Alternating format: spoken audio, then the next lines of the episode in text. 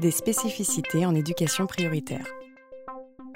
Pour terminer, c'est que vous voyez que j'ai presque pas parlé d'éducation prioritaire. Pourtant, j'avais en tête, vraiment en tête, tous les travaux que j'ai lus, parce que ça, c'est comme ça que je suis arrivé à la recherche pour m'interroger sur mes pratiques. Moi, j'ai bien vécu en éducation prioritaire. J'ai été un, prof heureux, et je m'interrogeais sur cette, ce que me disaient les collègues, singularité-là. Et donc, euh, j'y suis resté assez longtemps pour pouvoir analyser. Je en lycée, collège, j'ai eu des, des, des, élèves qui ont, traversé le, la sixième à la terminale.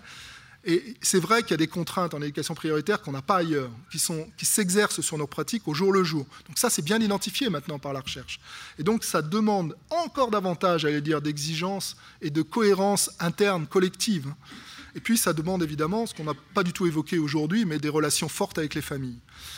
Alors, ça demande aussi, alors ça, c'est, vous savez bien que vous connaissez certainement les travaux de Butlen et, de Monique Charles Pézard et de Pascal Maslow, qui ont mis en avant ces, ces, conflits. Quand on travaille en éducation prioritaire, on est coincé entre des logiques d'apprentissage et de socialisation, parce qu'il y a du bruit, parce qu'il y a des élèves qui n'ont pas les codes, etc. Et on passe beaucoup de temps sur la socialisation et pas beaucoup sur l'apprentissage. On est coincé entre l'apprentissage et la réussite. Pour faire tourner la classe, il faut faire réussir les élèves. Mais, en même temps, ils n'apprennent pas, ce que je disais sur le calcul mental automatique. On est coincé entre de la logique individuelle et de la logique collective. On aimerait s'occuper de chaque enfant, et puis dans ce cas-là, on perd l'histoire de la classe. Et donc on perd ces, ces structurations collectives, on perd ces, ces moments d'institutionnalisation qui vont faire qu'on va raconter une histoire à tous les élèves, la même histoire, qu'ils vont pouvoir ensuite transporter avec eux dans une autre classe. Et donc ce que je dis, ça sera ma dernière diapo. Je vous mets simplement en garde sur les changements de cadre. Je l'ai évoqué tout à l'heure, passer du numérique aux grandeurs, c'est pas aussi immédiat que ça. Hein. Il n'y a pas forcément transfert. Je dis ça, et Douadi, dès 86, disait pour qu'on puisse le faire, il faut qu'il y en ait un qui soit solide. Parce que si on passe de l'un à l'autre sans qu'il y en ait un qui soit solide, on n'arrive à rien. Expliciter les règles de vie, pardon, et les attendus didactiques. Moi, je suis très favorable. La question, c'est de savoir quand on le fait. Est-ce qu'on dévoile tout? Mais il y a un moment donné où il faudra expliciter tout ça.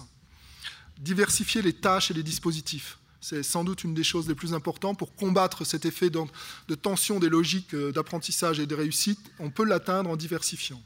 Et puis, je ne vais pas euh, redévelopper, puisque ça l'a été fait, vous, vous, le lisez, mais je reprends en fait ce que, ce que Martine Jobert a dit avant moi. Il y a toute une, un travail, alors je le dis sans doute moins bien qu'elle, mais en tout cas un travail assurément moins bien qu'elle, mais il y a tout un travail sur la maîtrise du langage oral et écrit en mathématiques qui consiste à mettre en mots les représentations des élèves, qui consiste à décrire oralement ou à faire décrire les, les procédures mentales utilisées, qui consiste à accorder une importance particulière au cahier.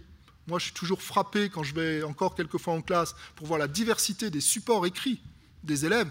Et la question, c'est, dans un milieu privilégié, il y a un parent qui regarde et qui va corriger et qui va mettre de l'ordre dans tout ça. Dans un milieu défavorisé, il n'y aura personne. Personne. Il peut n'y avoir personne. Donc ça va sur l'organisation du cahier. On le voit très vite hein, quand on est prof de sixième. Au bout d'une semaine, on peut savoir exactement à quel élève il faudra faire attention sur l'organisation du cahier.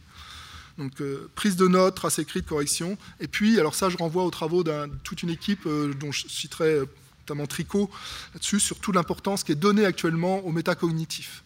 Donc sur ces phénomènes d'auto-explication au fur et à mesure de l'activité, des feedbacks qui sont précis, réguliers, et puis une structuration du savoir qui vient aussi à des points, à des points réguliers. Voilà.